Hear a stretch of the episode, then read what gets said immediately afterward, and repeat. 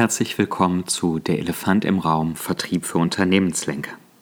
Bei dieser Podcast-Serie geht es, wie der Name schon sagt, um Vertrieb und sie richtet sich an Mitarbeiter des Vertriebs, aber insbesondere an die Unternehmensführung, die Hebel herausbekommen möchte, die Hebel gemeinsam mit seinem Vertriebsteam herausarbeiten möchte, um den Vertrieb noch wirksamer in Richtung Wachstum aufzustellen und zu gestalten.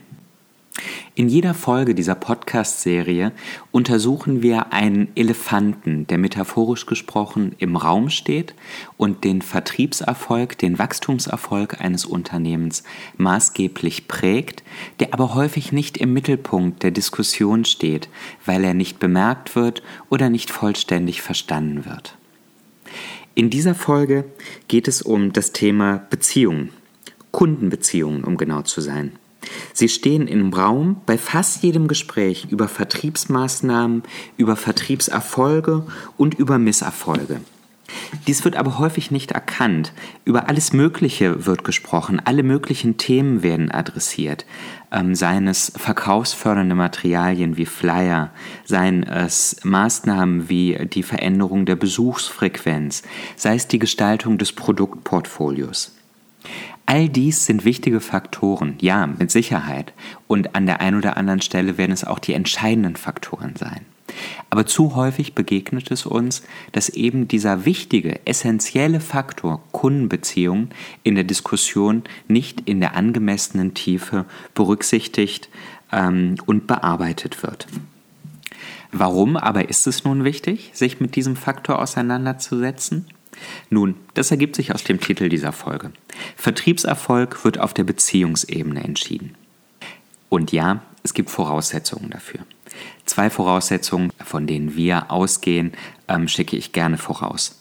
Voraussetzung 1, es gibt eine leistungsfähige Lösung, die das Unternehmen anbieten kann für ein echtes Kundenbedürfnis.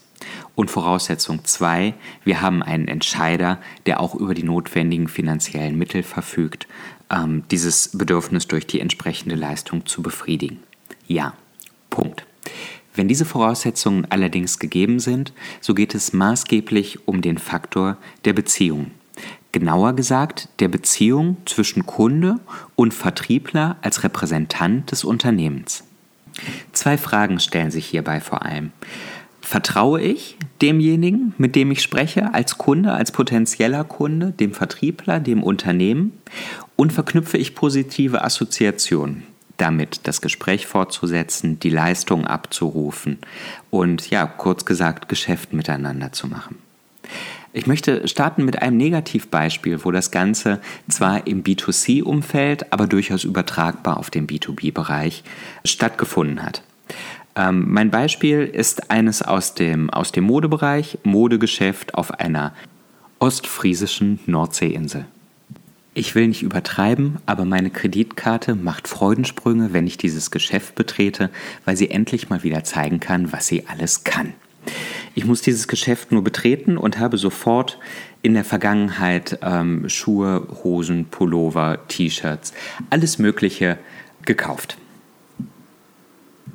Soweit so erfreulich für das Modegeschäft und für meinen Kleiderschrank. Und meine Kreditkarte natürlich.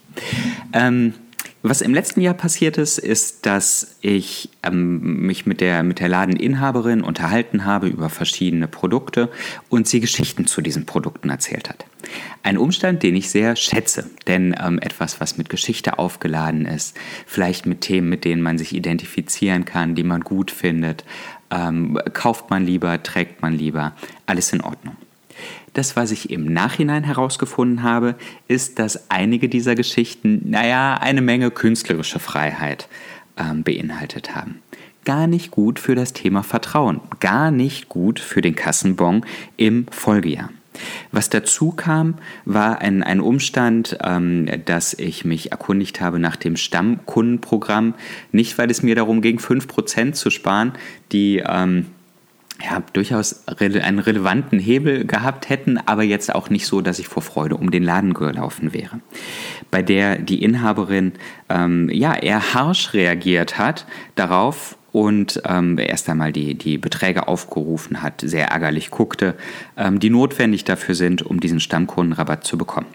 Der Ärger war verflogen, als ich gezeigt habe, dass ich deutlich über diesem ähm, Betrag lag in diesem Urlaub. Also alles gut, aber der Schaden war angerichtet. In diesem Jahr war ich einmal in diesem Geschäft und habe lieber in anderen Modegeschäften eingekauft. Nun gut, also. Was ich daraus ähm, ableiten möchte für den B2C und für den B2B-Betrag gleichermaßen, ist das Thema Vertrauen. Behandle Vertrauen wie den größten Schatz, den du hast. Nummer zwei, sorge dafür, dass der Kunde sich wohlfühlt. Und direkt damit verbunden, auch positive Reibung zahlt durchaus darauf ein. Damit meine ich nicht, dem Kunden Honig ums Maul zu schmieren, wenn er aus der Kabine kommt und etwas anhat, was ihm nicht steht, ähm, sondern auch positive Reibung, neue, ähm, neue Impulse dazu, was vielleicht eine gute Alternative wäre, meine ich damit durchaus. Und das meine ich im B2C genauso wie im B2B-Bereich. Diese Beziehung gilt es aktiv zu steuern. Und jetzt gehe ich stärker in den B2B-Bereich, wo ich jetzt auf das Thema ja, längerfristiger Geschäftsbeziehungen eingehen will. Das Thema Beziehungen sind hier immer wechselseitige Beziehungen zwischen Vertrieb als Repräsentant des, des Unternehmens und dem Kunden, die ich im Folgenden darunter verstehen möchte. Diese Beziehungen sind zielgerichtet, sie basieren auf Vertrauen und sie sind auf Dauerhaftigkeit angelegt damit wir begriffliche Klarheit dazu haben, worüber wir sprechen, wenn wir jetzt im kommenden ähm, diesen Begriff Beziehung bemühen. Was ich anbieten möchte in diesem Podcast ist eine Art Steuerrat, um diese Beziehungen zu, ähm, zu gestalten. Ein Steuerrat mit verschiedenen Streben, die ich nun durchgehen möchte. Strebe 1 ist, dieses, ist, ist das Thema strategische Klarheit zu haben. Klarheit in Bezug auf die Marke und in Bezug auf die Wertaussage zu haben. Also, wenn ich Beziehungen steuern möchte, dann ist es gut zu wissen, in welche Richtung möchte ich sie steuern. Eine Marke, das ziehen wir stets oder zitieren wir stets als pragmatische Definition, ähm, ist das, die Marke des Unternehmens ist das, was der Kunde sagt, wenn kein Repräsentant des Unternehmens im Raum ist. Und eine Wertaussage gibt an, wie der Kunde besser dran ist nach der Zusammenarbeit als vor der Zusammenarbeit. Welcher Wert also in dieser Zeit entstanden ist. Ähm, bei Mandat ist unsere Wertaussage, wir unterstützen Unternehmen dabei, profitabel zu wachsen. Am Ende ist unser Klient also profitabel gewachsen. Damit zeigen wir Optionen für gemeinsame Ziele auf. Damit startet die Beziehung. Wir zeigen auf, in welchem Bereich sollten wir überhaupt sprechen, welche gemeinsamen Zieldimensionen können wir möglicherweise gemeinsam erreichen. Und die Marke zeigt noch das Ganze drumherum, das, worauf man sich freuen kann, das, worauf man sich verlassen kann, wenn man mit dem Unternehmen ins Geschäft wird, äh, ins Geschäft kommt. Mit dieser Wertaussage wird gleichzeitig natürlich auch eine gewisse Begehrlichkeit ähm, geweckt. Denn wir möchten mit Menschen, also jetzt an unserem Beispiel, wir möchten mit Menschen ins Gespräch kommen, die natürlich am Thema profitables Wachstum interessiert sind. Die nächste Strebe dieses Steuerrats, dieses metaphorischen, ist ähm, oder sind gemeinsame Zielklarheit und Erwartungsklarheit. Ein existenziell wichtiger Faktor, wenn, ähm, wenn man gemeinsam dauerhaft miteinander Geschäft machen möchte.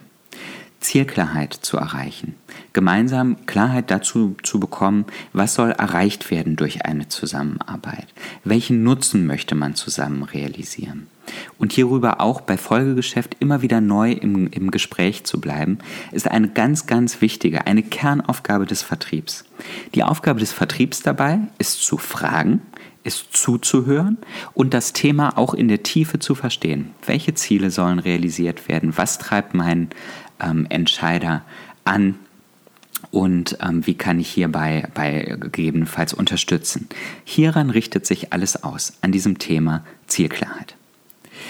Das Thema Erwartungsklarheit und Erwartungsmanagement ist auch ein sehr wichtiges.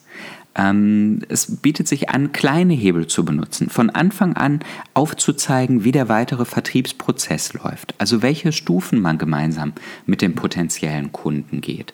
Dies ganz klar und transparent zu machen, sodass der Kunde immer weiß, was kommt als nächstes, dass er sich, ähm, sich auf etwas eingelassen hat, in Anführungszeichen, bei dem er aber auch voraussehen kann, was folgt an den einzelnen Stellen. Auch immer klar zu machen, transparent zu machen, wer bis wann was ähm, unternimmt. ähm, stets verbindlich zu bleiben, nächste Telefontermine zu verabreden, nicht das Steuerrad aus der Hand zu geben und auch klar zu machen, was das Unternehmen leistet und was das Unternehmen auch nicht leistet.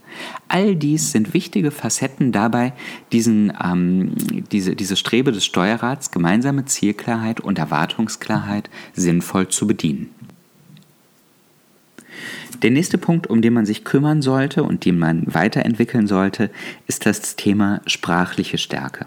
Sprache steuert die Diskussion, die Diskussion prägt die Beziehung und die Beziehung beeinflusst maßgeblich die Wachstumsergebnisse.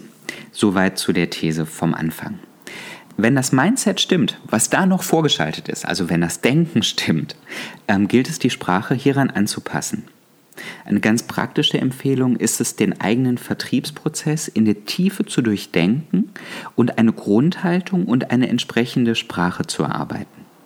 Wenn es für Ihr Unternehmen wichtig ist, dass Sie mit Entscheidern oder dass Ihre Vertriebsmitarbeiter mit Entscheidern ins Gespräch kommen, dann ähm, lohnt es sich, sich über Sprache Gedanken zu machen, wie man zu Beginn eines Dialogs den Entscheider ähm, verifiziert oder herausbekommt und wenn man nicht dem Entscheider gegenüber sitzt, wie man ähm, durch gute Sprachwahl dorthin kommt mit demjenigen, mit dem man spricht, über denjenigen, mit dem man spricht, auf eine gute Art und Weise an den Entscheider in Anführungszeichen heranzukommen. Ich hatte einen ähm, Klienten in einem jüngst abgeschlossenen Vertriebsprojekt, der mir immer sagte, dass, ich es, dass es mir gelingt, dass alles, was ich sage, immer so vorteilhaft für den Kunden klingt, wenn ich mit seinem Team daran gearbeitet habe, hier Sprachregelungen zu finden. Und die Ursache dafür ist relativ einfach. Die Ursache liegt daran, dass ich auch so denke. Ich denke stets in Win-Win. Was positive Effekte hat, die klar überwiegen und natürlich auch negative Effekte hat, die ich nicht verhehlen möchte. Ähm, wenn ich dafür sorgen möchte und das ehrlich meine und davon überzeugt bin, ähm, dass es vorteilhaft für den Kunden ist und auch so klingt, dann kann ich bestimmte Dinge nicht sagen. Also, ein Beispiel dazu. Ähm, wir haben ein, ein Strategieprojekt bei einem Klienten abgeschlossen und es ging um die weitere Begleitung der Umsetzung. Möglicherweise hätten wir das Mandat bekommen, wenn ich deutlich gemacht hätte, dass dieses Unternehmen es auf keinen Fall alleine schafft, diese Strategie umzusetzen. Davon war ich aber nicht überzeugt. Ich war felsenfest davon überzeugt, dass es viel schneller, viel wirksamer ist, ähm, wenn wir es begleiten. Ähm, aber genauso war ich davon überzeugt, dass dieses Unternehmen es langsamer, vielleicht auf einem anderen Weg, vielleicht nicht ganz so wirksam, aber doch schafft, diese Strategie umzusetzen. Hier liegt natürlich ein, ein möglicher, im ersten Schritt negativer Effekt vor. Ich glaube aber, dass es sich langfristig auszahlt, wenn man, ähm, ja, wenn man dabei bleibt, die Dinge zu versprechen, die man letzten Endes auch hält. Und wie gesagt, die positiven Effekte überwiegen. Wenn ähm, ich mir verdeutliche, warum es auch gut ist für einen Nichtentscheider, dass wir mit dem Entscheider ins Gespräch kommen, dann liegt es auf der Hand, dass ich ihm sage, dass er oder sie ähm, nicht unsere Leistung verkaufen muss. Und dass im Zweifel ähm, es weder gut für, für das gemeinsame Mandat noch, ähm, noch gut für ihn ausgehen kann, sondern dass dieser, diese Stufe ganz einfach viel, viel besser in unseren Händen aufgehoben ist und ähm, er oder sie, die Nichtentscheiderin, mit der man im Gespräch ist, sich auch besser einbringen kann und noch mehr gestalten kann, wenn man von außen das Ganze ähm, begleitet. Die letzte ähm, Strebe des Steuerrades, die ich heute beleuchten möchte, ist das Thema Verlässlichkeit und Vertrauen. Robert Bosch hat gesagt, ähm, immer habe ich nach dem Grundsatz gehandelt, lieber Geld verlieren als Vertrauen. Die Unantastbarkeit meiner Versprechungen, der Glaube an den Wert meiner Ware und an mein Wort standen mir stets höher als ein vorübergehender Gewinn. Und damit ist eigentlich alles gesagt. Wenn ich nicht bei der Wahrheit bleibe, wenn ich falsche Versprechungen mache, wenn ich Versprechen breche, dann bekomme ich möglicherweise einen kurzfristigen Erfolg. Aber er spricht hier von einem vorübergehenden Gewinn und ich finde, das ist ausgesprochen treffend. Berücksichtigen Sie diese vier Streben des Steuerrades zum Gestalten von Beziehungen, um das Wichtigste zu steuern, das Sie haben, Ihre Kundenbeziehung. Und damit ist ein guter Anfang gemacht. Das war's für heute. Danke fürs Zuhören. Diese Folge und alle vergangenen Folgen gibt es auf unserer Homepage www.elefantimraum.com www.steuerrat.de, bei Podbean und bei iTunes. Und hier wieder meine Anregung. Nehmen Sie sich einen Punkt raus bei diesem Steuerrat. Nehmen Sie sich ein Thema raus, ähm, sei es das Thema Marco- und Wertaussage, sei es das Thema Zielklarheit und Erwartungsklarheit, sprachliche Stärke oder Verlässlichkeit und Vertrauen. Und überlegen Sie sich ein Ding, das Sie umsetzen möchten, ein Thema, was Sie weiter vertiefen möchten und fangen Sie an damit. Das war der Elefant im Raum. Ich bin Fabian Vollberg. Bis zum nächsten Mal.